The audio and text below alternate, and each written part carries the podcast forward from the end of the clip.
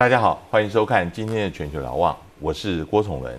呃，最近欧盟呃跟美国的关系是有一点紧张，尤其是德国总理梅克尔跟呃川普总统的个人关系啊，呃更是现在大家瞩目的焦点。我们今天邀请到正大那个欧盟研究中心的张太林主任跟我们一起来讨论。张教授好，好，主持人还有各位呃观众大家好。呃，我们先从就是之前呃川普宣布。呃，G7 的消息原来说是六月底，呃，下旬要召开，后来就往后延了。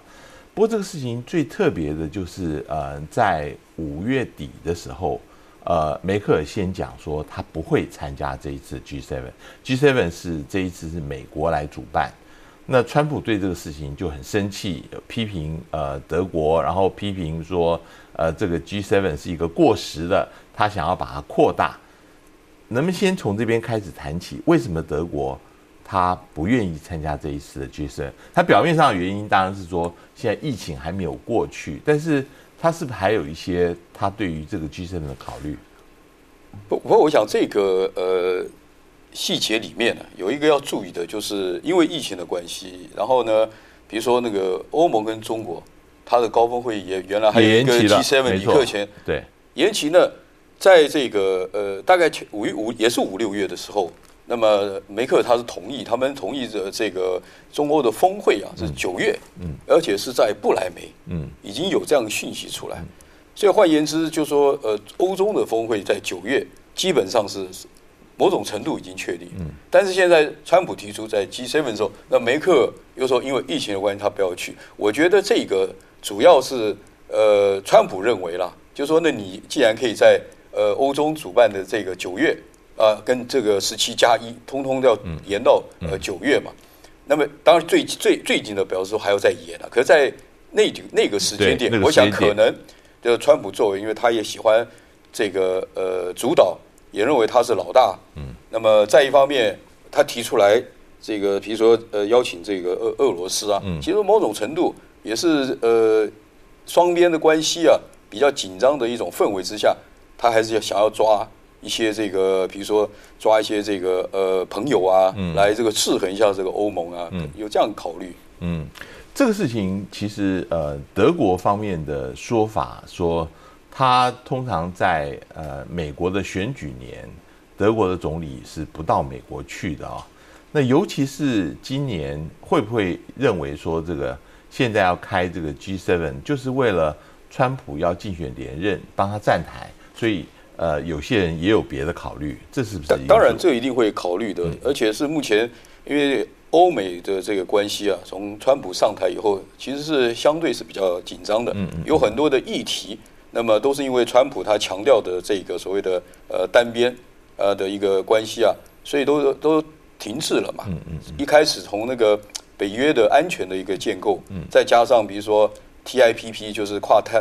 大西洋的伙伴的贸易伙伴协定。还有这个呃环环境保护这个巴黎协定的议题，再加上不要讲的就是伊朗核那个核武协定的意思，几乎等于是川普通通都不买这个欧盟的账。嗯嗯。那所以换言之，在目前这种情况，那么再加上最近，那么川普他的连任呢，似乎也面临到很多的一些困境或危机嘛。所以当然，我想梅克尔他作为一个欧盟的一个一个重要的领导人，而且他最近在欧盟疫情这个部分部分啊。那么梅克也着力很多，他也要用一个好像用一个就是说这个呃比较更正面整合欧盟的角度来做这件事情，来团结这个欧洲。所以我觉得在这一方面他还是比较谨慎。否则梅克他可以其实无所谓，因为我们都知道他也要九月今年的九月下旬也叫下台了，对不对？那么他其实可以做的呃，意思说更人和啊怎么样？但是他选择了。呃，就说以欧盟整个的一个一个团结啊，嗯我觉得这是可能梅克他一个主要的考量。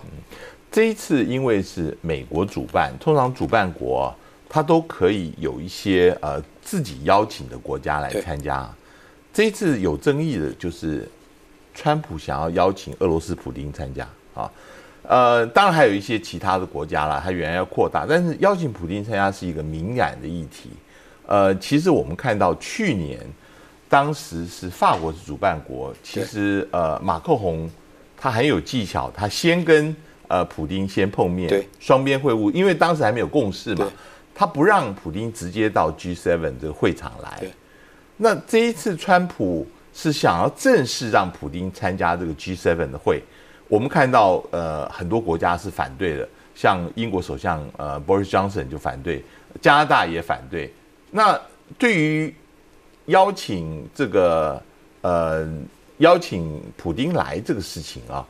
我知道法国好像是赞成他来的，所以现在目前是不是在欧洲国家当中也是没有统一的这个事情？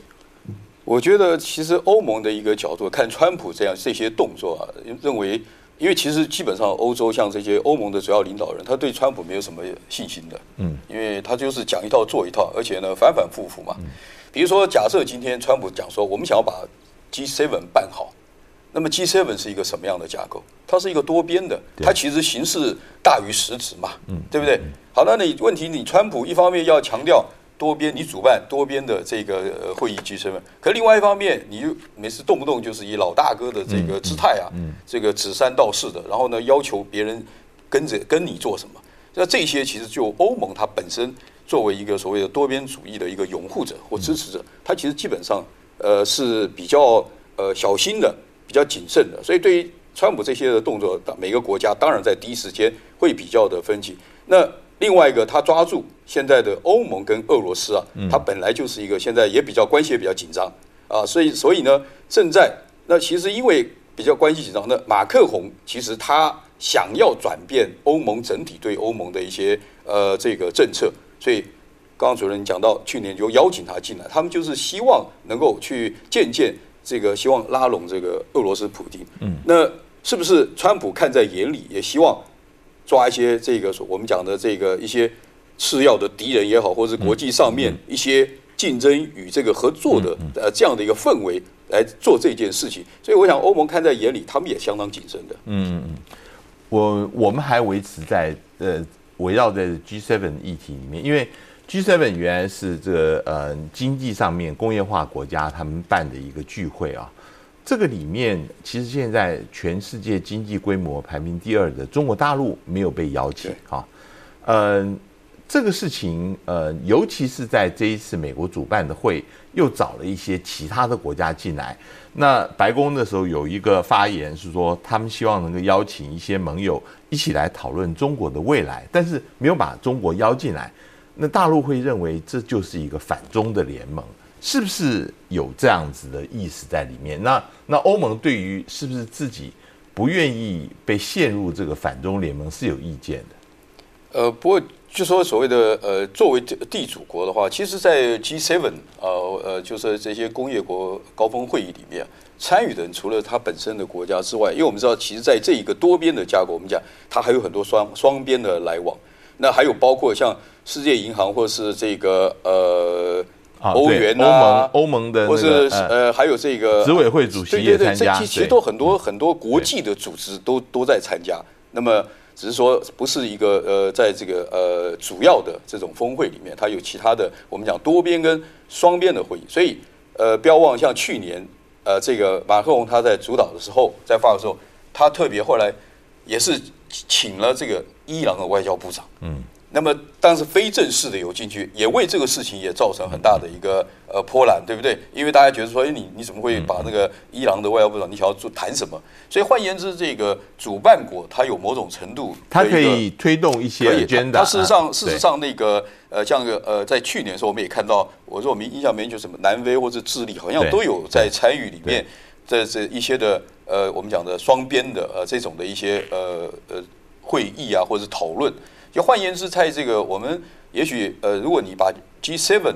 稍微用一个比较呃呃宽阔的或是一个广义的一个角度来谈这个国际的互动的话，就不会那么感觉到就是说这个川普他现在在做的事情，我讲还是讲，也许我还是说他的这些想法，第一个都是他一个个人的一些主张或者是一些想法。另外呢，大家也都觉得他这些想法反反复复，说不定第二天又变了。所以大家可能在欧欧洲来讲，对他是不是一个反中联盟啊，或者又想要拉俄，可能来来这个制衡这个欧盟啊等等。因为我们不要忘，像土耳其难民这些问题，都是错综复杂，这个息息相关的嘛。他是不是想要抓了这个俄罗斯，就某个议题，呃，虽然他他不太喜欢联合国也好或什么，但是不是就某个议题，他还要解想解决，想要这个来来这个压抑这个呃欧盟等等哈，这些都是一个问题。不要忘记，现在在这个还有英国的脱欧，他已经不在这个呃英国不是以欧盟成员在联合国安理会里面。那么其实这里面都有一些这个竞争跟合作的这种的一些一些考量，所以我想欧盟它可能比较呃，也因为是这样，所以就对于呃这种所谓的是不是这个呃呃反中的这种联盟啊，会我认为会比较谨慎。嗯，呃，我我印象很深刻，就是加拿大那一次开 G7 的会的时候，有一张很有名的照片，就是川普一个人这样。双手抱拳坐在那，所有的领导人一副要跟他这个希望能够说服他，或者是跟他 confront 的那个样子，就是对，特别是梅克有的站立起来，对，就就是这很典型的一个象征的一个意义在那里。几乎每一次的峰会都有，然后前一年 不要忘记马克宏跟这个。呃，川普在第一次会面的时候，还因还因为握手的这个力道，在那边僵持不下，成为一个新闻的话题嘛。对对，我我我呃，G7 是一个话题。另外，我想呃谈一下那个呃 NATO 北约哈，因为呃这里面当然欧盟是一个整体，但是这里面呃欧盟的成员跟北约的成员有相当程度的重叠。对，但是美国是整个北约里面最大的。川普现在说，呃，大概是因为他气德国，他要从德国撤回美军九千人。这九千人是占整个驻德国驻军的百分之二十七，快三成了，非常大的一个数目。那他批评德国说，你的国防经费没有到百分之二啊，对于这个北约的防卫经费没有尽到力啊，等等这些事情，呃。这个是不是呃，川普是想要对德国的一个报复？但是这个报复对于整个北约是一个集体防卫，这个是有产生效果吗？这怎么解释呢？所以我是觉得，主要还是呃，川普啊，他就是对于我我刚刚才提过嘛，他这个一方面又想要展现这个美国这个主主宰全世界秩序啊的一个一个一个一个心态，那么但是另外一方面呢？他就在反对这个其他国家啊，国际上面赞成这种的一个呃多边主义嘛，就联合国，不管你欧盟怎么样。那么，所以在这种情况之下呢，他一直呃上台以后，他就觉得他花那么多，他就我们就讲说是比较呃一个呃利益的一个导向吧，或是一个精打细算。他认为这个呃北约，那么美国出这么多钱，那么欧欧洲事实上并没有达到他的一个期待。事实上，他也常讲。他他也常讲了，说他现在可能不愿意再做这个全世界的警察，对不对？嗯。也不愿意付那么多钱来保护大家。如果你不出钱的话嘛。对。那他其实，在一上台就已经对这个北约已经是指指点点，而且非常不满意。那那至于他现在做这件事情，是不是针对这个？呃，德国的这个梅克，我倒不觉得，我觉得他主要的是针对还是一个北约集体安全他的一个角色，因为现在也很多人在谈这个北约的角色，你到底是呃，特别在这个反恐，还有一些阿富汗问题，还有这个伊朗这些问题啊，你你到底这个角色是什么？另外，还不要忘了，现在比如说英国已经脱欧了，那么从欧盟它其实在这个共同这种安全政策里面，如果说没有的英国，它其实这个变化。或是它未来的一个发展也是非常非常非常值得关切的。嗯，那么川普是不是利用这种在这个就是英国脱欧，那么对于欧盟整体安全军事的力量的一个弱化的情况之下，想要展现一下他对于欧洲安全的一个主导，或对于他欧洲安全的一个一个宰制？嗯，那么。而展现而传而讲出来的这一句话，我认为可能可能性比较，而不一定是针对这个呃德国的问题，因为毕竟欧洲的安全里面，法国还是蛮重要的。法国啊，就是说我们讲真正有军事投射能力的还是法国。那最近像法国，它的这个核子潜艇也出现状况，是不是因为所以他抓到这一些机会，就等于欧盟有点比较在这个安全军事方面比较弱化的一个阶段。然后来展现美国老大哥的一个姿态，也可能。呃，像这个事情，其实我想我们的观众呃也要分得清楚啊，就是说在北约这样子一个集体安全的结构里面，美国讲话是比较大声的啊。在欧盟那是另外一个事物，美国没有办法对欧盟自己做的决定指指点点，但他在北约里面是可以呃有很大的影响力。他的军队呃在北约军队跟武器在北约里面是占超过一半以上的这个力量，所以呃我们看到前时候北约的秘书长。也开始提到了，就是对于中国的最近的呃这样的崛起，他认为是有呃霸凌的一个情况，呃呼吁就是北约国家应该要呃来来针对这个事情有所动作，这是不是表示说北约可能要从传统它的这些领域要扩大到亚太国家来？我们看到之前也有一些呃北约的一些船舰。也到南海、到亚太这个国家来做巡弋，是不是有这个倾向发生？其实这这个议题应该是这样讲，就呃，如果就欧盟来讲的话，哈，那么它基本上来讲，它不是一个以这个建构军事或是呃安全的一个一个呃呃政策，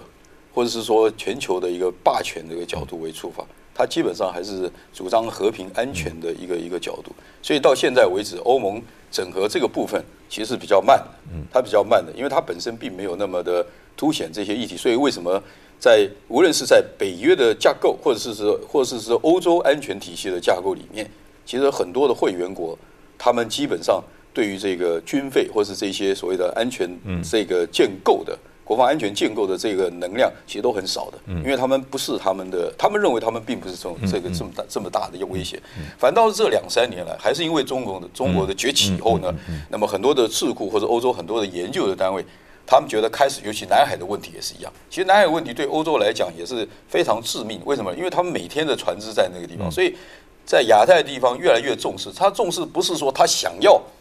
投射它的所谓的安全或者是军事的呃这个能量，成为一个霸权，不是？它是为了它主要它本身的一个自由航行啊，或者是说它的一个商业的一个往来的这一个保证。嗯，我觉得它的这个可能跟我们长久我们看美国霸权不太一样的一些一些一些看法。嗯，所以因此欧洲他们在这一方面的这些讨论，做出很多的一些呃一些一些决定或者一些作为。他们其实最重要的还是自己，他不是为认为是一个好像欧洲的这个呃一个一个霸权像美国一样，而是要保护他们自己的利益。所以为什么他们会有有一些动作？比如说法国，他们这个卖潜艇给澳澳大利亚，那么从某个角度还有日本，就是我们讲的印太的战略，法国、欧洲，他还是有积极参与。嗯，但他这个积极参与，他是为了还是最重要的，就是说希望欧洲欧盟整个能够在这亚太地区商业利益的保障。自由航行的保障，嗯我觉得这个是比较他们考虑的，所以他们在这个军事上面虽然有一些展现，但是他的目的还是这个这个而已。呃，刚刚张教授讲到的，其实是一个非常微妙的这一点，就是说，欧洲一方面有他自己的利益啊，但是这个利益是不是跟美国现在要围堵中国的利益是一样的？这个就是一个很大的差别了。呃，我们下一节我们就来谈，前面我们谈了欧洲。现在跟美国的关系，我们来看一下欧洲现在对中国大陆是一个什么样的看法，跟美国有什么差异？我们待会儿来继续谈。